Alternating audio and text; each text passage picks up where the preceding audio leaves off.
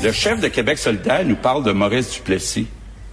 Il avait beaucoup de défauts, mais il défendait sa nation. Il n'était pas un woke comme le chef de Québec solidaire. Elsie Marc-André, salut. Bonjour. Allô, allô? Hey, controverse autour euh, du mot woke. Depuis quand c'est devenu une insulte? Là, je me suis entretenue un peu plus tôt à l'émission avec une spécialiste de la question, mais quand même, les couteaux volent bas à l'Assemblée nationale. On parle de ça depuis hier. Là, Gabriel Nadeau-Dubois, quand même, qui a comparé le premier ministre à Duplessis. Celui-ci a rétorqué, vous l'avez entendu là, en disant, moi, j'aime mieux ça qu'être un woke. Euh, c'est quoi un woke? On laisse M. Legault euh, nous donner sa définition.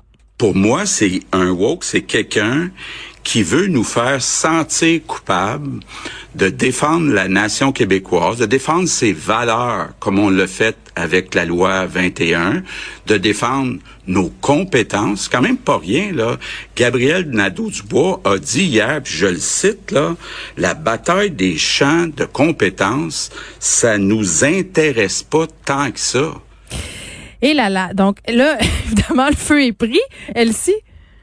Ben en fait, euh, oui, et puis c'est des débats importants quand même parce que les deux partis vont se camper là dans deux horizons différents. Puis c'est certain que les électeurs de la CAQ et de Québec solidaire là, ça n'a rien à voir euh, ensemble. Donc on peut se permettre d'être dur un envers l'autre. Puis l'idée c'est de donner une étiquette.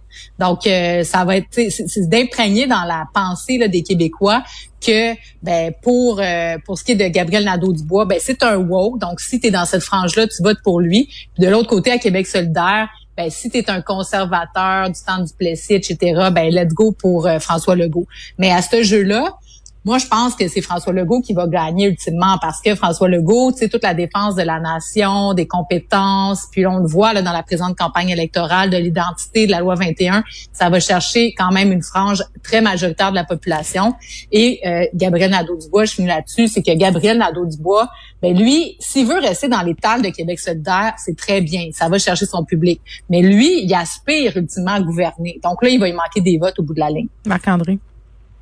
Non, effectivement. Puis je pense que vraiment, ils ont vraiment, et ça la raison, ils ont vraiment campé ce début de, session-là, de, session-là, vraiment avec avec fracas, parce que tout le monde parle de ça ce matin, puis là, on se demande c'est quoi la définition de woke, et là, M. Legault nous donne sa définition à lui. Et là, c'est vraiment comme pour essayer un peu de... M. Legault a choisi son adversaire, parce qu'hier, là, je pense pas, tu sais, j'ai jamais entendu vraiment, et corrigez-moi les filles, là, si vous l'avez entendu, M. Legault, dans n'importe quelle circonstance, et utiliser le mot woke hein, pour n'importe quoi. Fait que vraiment, c'était une attaque qui était là, puis dès que ça s'est présenté, il a répondu, puis il voulait vraiment camper ça. Puis ça met un peu de côté, même s'il attaquait un peu le, le parti Madame Anglade avec la, le PLQ, la, succursale du, du PLC, dans le contexte de l'élection fédérale, dans le contexte d'André Fortin. Ben là, il a choisi son adversaire. Fait qu'on parle pas beaucoup de Mme Andelade, on parle pas du PQ. Fait que c'est vraiment deux adversaires qui sont aux antipodes. Et euh, M. Legault veut, veut montrer aux gens que le choix pour dans un an, ben c'est ces deux partis-là, puis avec deux visions sur certains enjeux qui sont euh, qui sont différentes. J'ajouterais, Marc-André, que ce qui est intéressant quand tu continues la, la, réponse de François Legault ce matin, ensuite de ça, il dit, il y a deux partis qui défendent la nation. Il y a la CAQ et le Parti québécois, puis il y a deux partis, Québec solidaire et le Parti québécois, qui s'opposent à l'intégration des nouveaux arrivants, aux mmh. valeurs, à la langue commune, à la nation québécoise. Donc, c'est comme s'ils voulaient vraiment faire deux camps, où là, les Québécois vont avoir à choisir entre QS et LQ, ou en PQ4. Puis là, il se dit du côté des nationalistes, ben c'est sûr qu'il va aller ramasser tout le vote du Parti québécois. Donc, tu sais, c'est vraiment de fragmenter la population là, en deux segments. Euh, c'est un débat qui va être très important parce que là, à l'automne, on parle de la langue française. Donc, ils savent très bien que, euh, tu sais, ça va faire monter là, les émotions là, chez les Québécois parce qu'il y a des gens qui vont venir mm. s'opposer à la loi 101, la loi 96, loi 101 renouvelée. Donc, ça va faire monter cet esprit-là. La loi 21 qui va, bon, être peut-être contestée aussi. Donc, euh, tu sais, c'est vraiment un terreau qui nous amène vers l'élection là, dans un an au niveau du Québec. oui, tu as raison, parce que pour le PQ, là, mm. M. Legault, quand vendredi passé, là, il dit chef de la nation, il a enlevé beaucoup d'oxygène. Moi, je trouve les, les grands perdants de tout ça, c'était le PQ dans tout l'exercice, parce qu'il a enlevé vraiment tout, encore une fois, tout l'oxygène au Parti québécois. Et là, comme tu dis ici, tu as raison, là, c'est eux ou nous. Puis là, dans les nous, le nous nationaliste, mettons, ben là, et les PQ ont plus d'oxygène, fait que c'est M. Legault. Fait c'est un C'est tout ça planifié là. Mais moi, il y a un truc, euh, il y a un truc que je trouve déplorable dans ce qui est en train de, se passer là. Euh, vraiment, peu importe ce qu'on pense euh, du terme woke, de, sa définition, c'est la polarisation, puis c'est le fait de se camper dans des positions qui sont pas nuancées. D'opposer entre guillemets le wokisme au multi, au multiculturalisme, au nationalisme. Euh, tu sais, je, veux dire, c'est beaucoup plus nuancé que ça. Les positions peuvent pas être aussi claires et, ça, ça, détourne le, le, le, débat des enjeux qui sont réellement importants, des, des trucs qu'il faudrait vraiment protéger. Ça devient une espèce de bataille générationnelle aussi. Euh, moi, je trouve ça, pour utiliser un terme anglophone, je trouve ça lame. Oui, je trouve ça. Ouais. Mais mais mais tu sais, faut dire par contre là-dessus que Québec solidaire, tu sais, qui se targue de faire de la politique autrement, de pas être comme des vieux partis, etc. C'est eux qui ont lancé les hostilités en traitant euh, François Legault, tu sais, de Duplessis. Tu sais, c'est quand même pas rien parce qu'on sait très bien à quoi ça réfère la grande. Oui, mais attends là, Duplessis c'est une chose. Oui, mais là, on s'attaque à entre guillemets une génération. Ben, c'est un peu. Ce que veut faire, voulait faire aussi Québec solidaire. Ben, oui, mais ok, mais bonne euh, chance pour la CAQ pour aller chercher le vote des jeunes après ça. Je sais, t'as vraiment raison, c'est certain. Ben, tu sais, je veux dire, c'est comme de. Ce que veut faire aussi. C'est dire, ben là, les vieux, du plessis, etc. Ben, ça me fait penser. Tu sais, ça me fait penser dans les années 70 là, quand on trouvait que c'était épouvantable que les jeunes euh, aient la liberté sexuelle puis qu'on dise, tu sais, on disait mm-hmm. maudit hippie.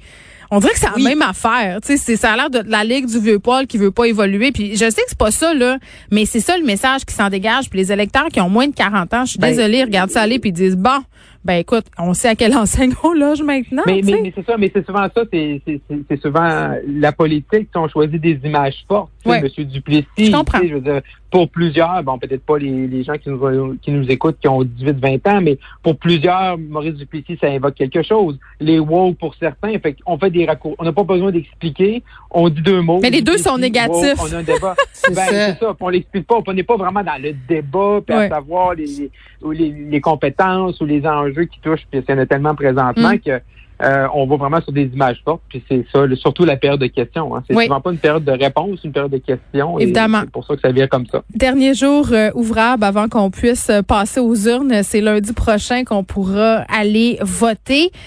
après Jean Chrétien, dont on parlait hier, Brian Mulroney qui entre dans l'action, Marc-André. Oui, effectivement. Donc, M. Mulroney était du côté de Hartford avec euh, Erin O'Toole, euh, qui faisait campagne au Québec, qui était du côté de Jonquière le matin, qui est allé manger une poutine hein, chez la fromagerie Boivin dont on parlait hier à l'émission. il sait comment euh, gagner le cœur des gens.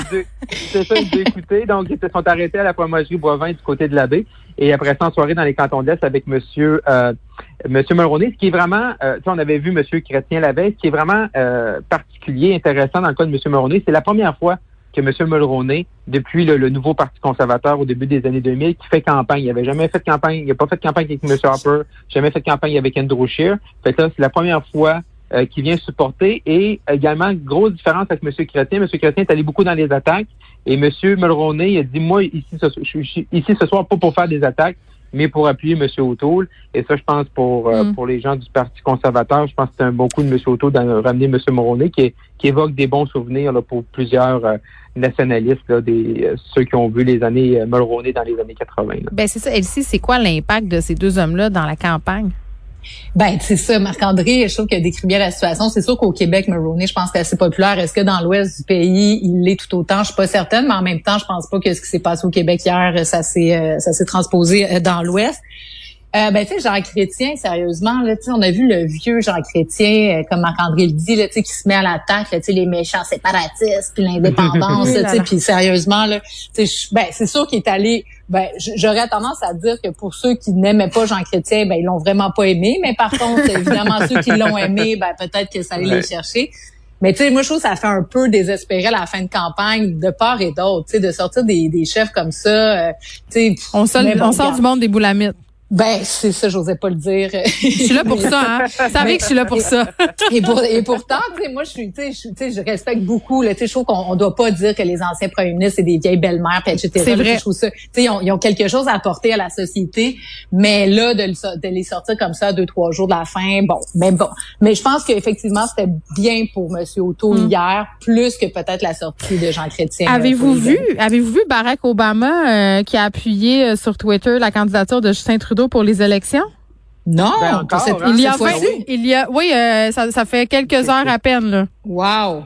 ça avait fonctionné l'année dernière, la dernière élection, ça avait aidé. Exact. Exact. En 2019, c'était en 2019, c'est arrivé un peu plus tôt, là, peut-être une, semaine, euh, dix jours avant le vote. Oui. Euh, si ma mémoire est bonne, je me rappelle, j'étais dans l'avion conservatrice quand c'était sorti. Hmm. Euh, ça avait ramené certains progressistes avec M. Trudeau. Là, quatre jours, là, c'est sûr que là, c'est, on connaît, c'est du réchauffé un peu, là, ça a déjà été fait. Là. Fait c'est sûr, il y a, c'est moins wow qu'en 2019. Puis il y a Sophie ben... Grégoire aussi qui est sortie, là, tu sais, vient venir appuyer Justin, ouais, mais ça, elle n'était pas sortie de la campagne. Oui, mais d'habitude, elle, se tenait beaucoup plus euh, à ses côtés, là, tu sais, donc... Euh, ouais, ben là, ouais. On la soupe chaude. Exactement. Mais, là, mais, mais, moi, j'ai rapidement, j'ai hâte de voir, euh, est-ce que euh, Mélanie Joly va dire là que c'est qu'on ne doit pas s'impliquer puis dire aux, femmes, aux gens comment voter, comme elle l'a dit de M. Legault la semaine passée. euh, oh, tu l'attends dans le détour. ben, ça aussi, ça revient là, quand tes adversaires reçoivent des appuis, tes critiques, quand toi tu as des appuis, est-ce que c'est correct d'avoir des appuis en mm. plus d'un ancien président? D'un pays euh, d'un pays euh, voisin. Oui, ben on verra Barack Obama qui dit euh, je souhaite à mon ami Justin Trudeau la meilleure des chances dans l'élection à venir. Justin a été un, un leader efficace, une voix forte pour les valeurs démocratiques et je suis fière du travail qu'on a fait ensemble. Je trouve quand même Oui, il a tweeté ça à midi 31. Clairement monsieur Trudeau doit doit être bien content de tout ça. J'ai hâte de voir les effets que ça va avoir eu parce que ça tout-là est liké et partagé en masse euh, en ce moment. Elsie Marc-André, merci. On se reparle euh, demain. À demain.